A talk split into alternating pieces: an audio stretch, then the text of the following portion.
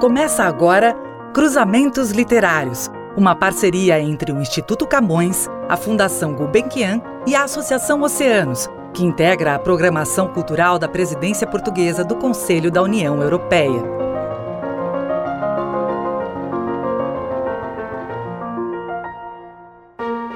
Em homenagem ao Dia Mundial da Língua Portuguesa, Cruzamentos Literários apresenta aos seus ouvintes leituras das obras de escritores convidados para o podcast. Paulina Chiziane, Mário de Carvalho, Ana Maria Gonçalves, Pepe Tela, Cristóvão Tesa, José Luiz Tavares, José Luiz Peixoto e Milton Ratum. Autores de Angola, Brasil, Cabo Verde, Moçambique e Portugal que trabalham a língua portuguesa de maneira singular. A seguir, ouça um trecho do romance Niquete, da escritora moçambicana Paulina Chiziane, na voz da escritora Verônica Stiger. Vou à rua e canto em surdina a canção do desencanto. As mulheres são um mundo de encanto e de silêncio. Dizem que elas falam muito. Pode ser verdade. Dizem que elas falam demais, talvez. Mas elas falam de coisas fúteis, de insignificâncias. Elas sabem guardar bem no fundo delas o seu verdadeiro mundo. As mulheres são um mundo de silêncio e de segredo. A linguagem do ventre é a mais expressiva porque se pode ler na multiplicação da vida. A linguagem das mãos e dos braços é também visível. Segurando um recém-nascido, segurando um buquê de flores no dia do casamento, segurando uma coroa de antúrios na hora do funeral do seu amor. E a linguagem do coração? Ausente muralha de diamante, silêncio de sepultura, ausência impenetrável. E a linguagem da se A pudesse falar, que mensagem nos diria? De certeza ela cantaria belos poemas de dor e de saudade. Cantaria cantigas de amor e de abandono, da violência, de violação, da castração, da manipulação, ela nos diria porque chora lágrimas de sangue em cada ciclo. Dir-nos-ia a história da primeira vez, no leito nupcial, na mata, embaixo dos cajueiros, no banco de trás do carro, no gabinete do senhor diretor, à beira-mar, nos lugares mais incríveis do planeta. Passagem do romance Um Deus Passando pela Brisa da Tarde do escritor português Mário de Carvalho, na voz da atriz Carme Moretson. Outro dia fiquei estarrecido com o que vi. Era uma manhã agradável e fresca, e contra o meu costume dei comigo a afastar-me e a deambular pela margem do rio. Debruçado sobre uma sebe, um escravozito apanhava moras para uma sacola. Nem todas iriam parar à minha mesa, de certo, Habitualmente fecho os olhos a estas pequenas transgressões. As silvas, dadas à natureza, não exigem despesas nem cuidados. Procurei apenas manter-me à distância, para que a criança não me visse e não ficasse inutilmente embaraçada.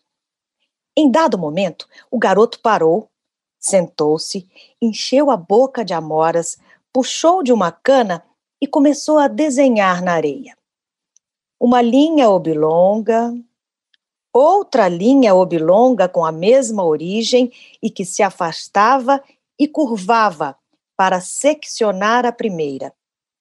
Uma terceira linha a unir o remate das outras duas, um ponto.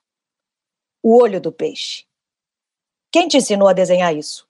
O rapaz sobressaltou-se e olhou-me aterrorizado, com a boca entreaberta, arroxeada do suco das amoras. Nunca tinha visto seu senhor tão ao perto. Eu devia parecer-lhe terrível, ameaçador como Júpiter trovante, levantando-se de entre as nuvens. Ajoelhou-se e, com uma mão, estendeu-me instintivamente um punhado de frutos, enquanto com a outra protegia a cabeça. Perdão, senhor. Competia-lhe sentir-se em falta e não sabia bem de quê. Responde, quem te ensinou esse desenho? Que tinha sido um cardador que passara por ali. Dos meus? Que não, meu senhor, que era homem forasteiro que ia de longada, com destino certo.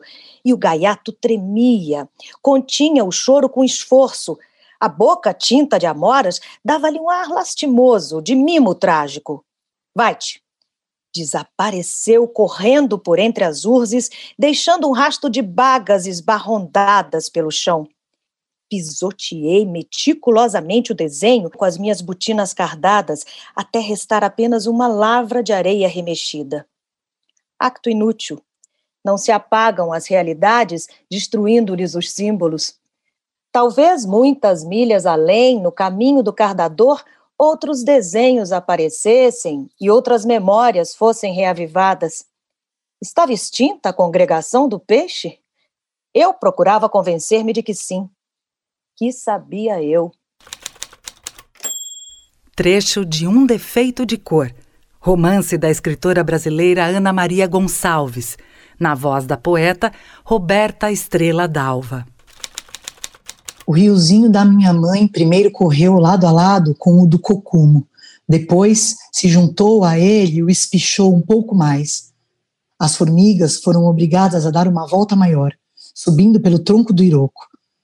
Quando não consegui mais acompanhar o trajeto delas, foi que percebi que já era noite e eu ainda tinha a mão presa à da Taiwó, nós duas muito quietas, não sabendo que providências tomar. Só então a minha avó se levantou e acendeu uma fogueira para depois puxar o corpo do cocumo e colocá-lo dentro dos braços do corpo da minha mãe.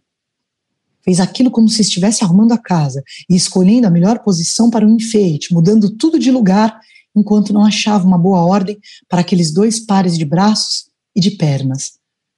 Quando se deu por satisfeita, ela se sentou perto deles, pegou a cabeça da minha mãe, colocou-a sobre o próprio colo e começou a cantar com o mesmo alinhamento com que cantava enquanto tecia seus tapetes. Passou o resto da noite embalando a filha e o neto mortos. E à luz do dia, a encontrou buscando água no rio para molhar e esfregar os dois corpos. Depois, cavou o chão no lugar onde dormiam, enrolou cada corpo em uma esteira e os colocou dentro do buraco. Uma única cova rasa para os dois, que mal deu para abrigá-los, e a terra que jogou por cima enquanto cantava, para em seguida se ajoelhar ao lado e rezar por horas e horas. No meio da tarde, reacendeu o fogo no quintal e fez comida, que dividiu em cinco partes iguais: uma para mim, uma para Taiwó, uma para ela e duas para colocar ao lado da cova. Só então desenrolou sua esteira e dormiu, sem ter dito uma única palavra para mim ou para Taiwó sem ter chorado uma só lágrima a mais desde a partida dos guerreiros. Passagem de Mayombe, romance do escritor angolano Pepe Tela, interpretado pelo poeta Ricardo Aleixo. Onde eu nasci, havia homens de todas as línguas vivendo nas casas comuns e miseráveis da companhia. Onde eu cresci, no bairro Benfica, em Benguela, havia homens de todas as línguas sofrendo as mesmas amarguras. O primeiro bando a que pertenci tinha mesmo meninos brancos e tinha miúdos nascidos de pai umbundo, chokwe, quimbundo, fiote, coanhama. As mulheres que eu amei eram de todas as tribos, desde as Reguibá do Marrocos a Zulu da África do Sul. Todas eram belas e sabiam fazer amor melhor umas que outras, é certo. Qual a diferença entre a mulher que esconde a face com um véu ou a que o deforma com escarificações? Querem hoje que eu seja tribalista. De que tribo? pergunto eu. De que tribo, se eu sou de todas as tribos, não só de Angola, como de África? Não falo eu o Swahili? Não aprendi eu o alçar com o nigeriano? Qual é a minha língua, eu, que não dizia uma frase sem empregar palavras de línguas diferentes? E agora, que utilizo para falar com os camaradas, para deles ser compreendido? O português. A que tribo angolana pertence à língua portuguesa? Eu sou o que é posto de lado porque não segui o sangue da mãe Quimbundo ou o sangue do pai Umbundo. Também sem medo, também teoria, também o comissário e tantos outros mais. A imensidão do mar, que nada pode modificar, ensinou-me a paciência. O mar une, o mar estreita, o mar liga. Nós também temos o nosso mar interior, que não é o Kwanza, nem o Loje, nem o Cunene. O nosso mar, feito de gotas de diamante, suores e lágrimas esmagados, o nosso mar é o brilho da arma bem oleada que faísca no meio da verdura do Mayombe, lançando fulgurações de diamante ao sol da lunda. Eu, Moatianvoa, de nome de rei, eu que escolhi a minha rota no meio dos caminhos do mundo, eu, ladrão, marinheiro, contrabandista, guerrilheiro, sempre à margem de tudo. Mas não é a praia, é uma margem. Eu não preciso de me apoiar numa tribo para sentir a minha força. A minha força vem da terra que chupou a força de outros homens. A minha força vem do esforço de puxar cabos e dar a manivela e de dar murros na mesa de uma taberna situada algures no mundo, à margem da rota dos grandes transatlânticos que passam indiferentes sem nada compreenderem do que é o brilho diamante da areia de uma praia.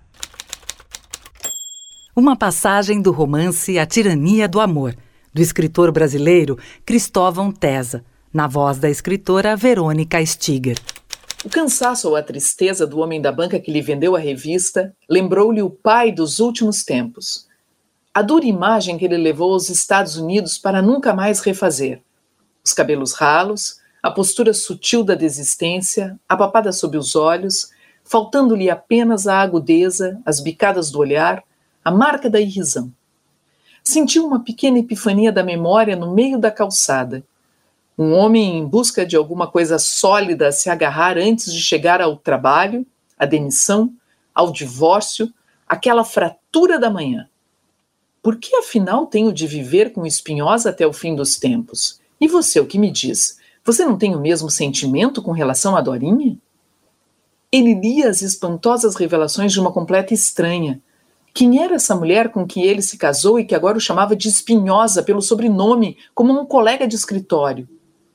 Ela já estaria lá, ele tentou calcular. Era mais um cálculo que um sentimento. Não sentimentalize ou você será destruído de vez. Quando saíram do restaurante, há 22 anos, e num gesto quase ao acaso, se tocaram e se abraçaram como se começassem pelo fim. O destino é a felicidade, mas nós já começamos felizes. A felicidade foi o princípio, não o fim. Não havia mais espaço para subir. Nós não cabíamos em nós. Ela achou graça da imagem que parecia ocupar lugar no espaço. No mundo afetivo, começamos sempre do ponto mais alto. É ele que nos leva adiante. O resto é um esforço impossível de manter a mesma altura original para sempre. Você vai colocar isso na sua matemática da vida? Diga lá, Kelvin Oliva. Poema do livro Instruções para uso posterior ao naufrágio, do poeta cabo-verdiano José Luiz Tavares, interpretado pelo poeta Ricardo Aleixo. A sua bênção, seu Drummond. A você, seu Drummond, eu peço, me dê sua mão.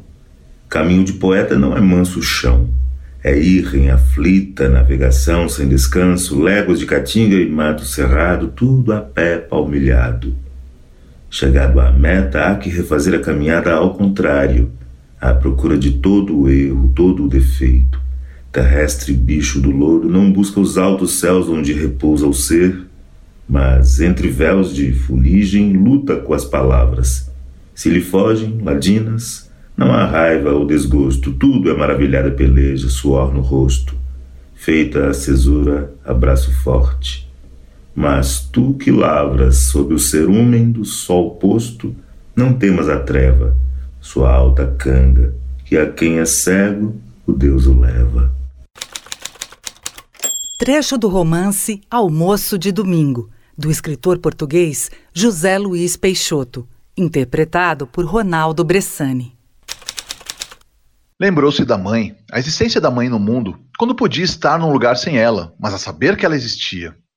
90 anos. O senhor Rui era um filho de 90 anos.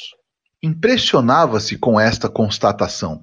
Surpreendia-se e sabia que aos poucos perderia esse espanto.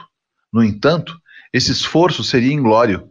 Não valia a pena habituar-se a ter 90 anos, porque não vale a pena ganhar-se hábito por nenhuma idade. Lembrou-se da mãe, Lembrou-se das festas do povo, Campo Maior como uma menina vaidosa, enfeitada, Campo Maior inocente. Talvez tenha sido a lembrança da mãe, essa falta definitiva. Ou talvez tenha sido a lembrança tão clara de ser outra pessoa. Uma dessas memórias despertou-lhe um aperto, a pena de tudo que nunca mais se repetirá, e precisou de proteger-se desse peso. Aos poucos, voltou ao quarto, ao dia do aniversário, aos 90 anos. Não podia abandonar as lembranças, constituíam-no, mas precisava de proteger-se delas. Sim, chegavam sons do andar de baixo, as empregadas como extensões da mulher, extensões de tudo que ela faria se pudesse, como fazia antes.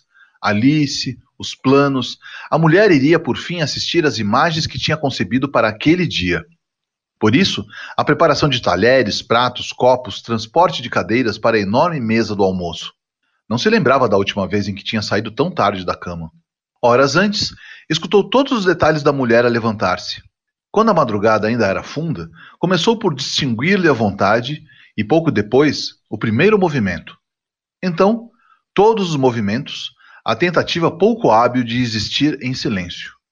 Por amizade, o Sr. Rui não alterou a respiração, não tocou na imobilidade do corpo e do rosto, como se estivesse a dormir, disposto a dar e a receber. Trecho do romance A Noite da Espera, do escritor brasileiro Milton Ratum, na voz do poeta Ricardo Aleixo. Querida mãe, por distração, acho que escrevi o endereço da Asa Norte no envelope da última carta, datada de fevereiro. Eu e um amigo dividimos um quarto numa casa da W3 Sul. Também sonhei mais uma vez com você. Não foi um sonho sereno num lago imenso, e sim um dos pesadelos nas noites na capital. Você, outras mães e Diná apareciam juntas num protesto contra o fechamento da escola onde estudei. Quando ia te abraçar, soldados do exército reprimiram o protesto e as pessoas sumiram numa poeira cinzenta. Você também sumiu. Não me machucaram quando fui detido em março de 68. Mas os pesadelos, a violência e tudo que vem acontecendo na vida de muitas pessoas dão a Brasília um sentimento de destruição e morte que nem sequer os palácios, a catedral, as cúpulas do Congresso e todas as curvas desta arquitetura conseguem dissipar. Uma ou duas vezes por mês converso com minha avó, a única voz da família que ainda vive para mim. Mas na semana passada fui surpreendido com o telefonema do meu pai. Foi uma conversa breve. A voz de Rodolfo me pareceu animada, como se ele tivesse tirado a sorte grande. Em algum domingo nós vamos almoçar num clube da cidade. Em quatro ou cinco domingos comi muito bem no apartamento da Áurea, tia da Vana, estudante de direito e namorada do Lélio. A Áurea é chamada de baronesa e se orgulha do apelido. Os convidados são deputados federais, menos Galindo, um gaúcho de uns 50 anos, cuja voz exaltada fala de brasileiros desaparecidos, tortura, insurgências populares. Os deputados parecem envergonhados ou impotentes quando ouvem essas coisas. Ou parecem céticos, não sei. Só a baronesa discorda do gaúcho. Ela afirma que não tem tortura no Brasil, que os militares só matam os terroristas. É uma mulher bem-humorada e sempre diz ao Galindo que ele bebe muito e exagera. O uísque distorce os fatos. Depois ela oferece mais bebida e todos aceitam. Quando falam baixo, não escuto a conversa. Às vezes não entendo tudo. Numa discussão tensa, um deputado perguntou ao Galindo: O que você prefere, um governo rígido, mas honesto num Brasil próspero ou um regime comunista totalitário num país estagnado? O velho gaúcho respondeu com uma segurança serena. Uma rede de criminosos que rasgou a Constituição pode ser chamada de governo honesto e rígido? Depois ele foi embora do apartamento. É um entra e sai sem fim, mãe. Deputados de vários estados brasileiros passam pelo apartamento da baronesa e o almoço se prolonga até o jantar. Muitas vozes, todas masculinas, menos a da anfitriã. É uma festa de sotaques com bate-bocas e gargalhadas, uma animação animalesca e vulgar, e poucos se envergonham disso. Cruzamentos Literários uma parceria entre o Instituto Camões, a Fundação Gulbenkian e a Associação Oceanos, que integra a programação cultural da presidência portuguesa do Conselho da União Europeia.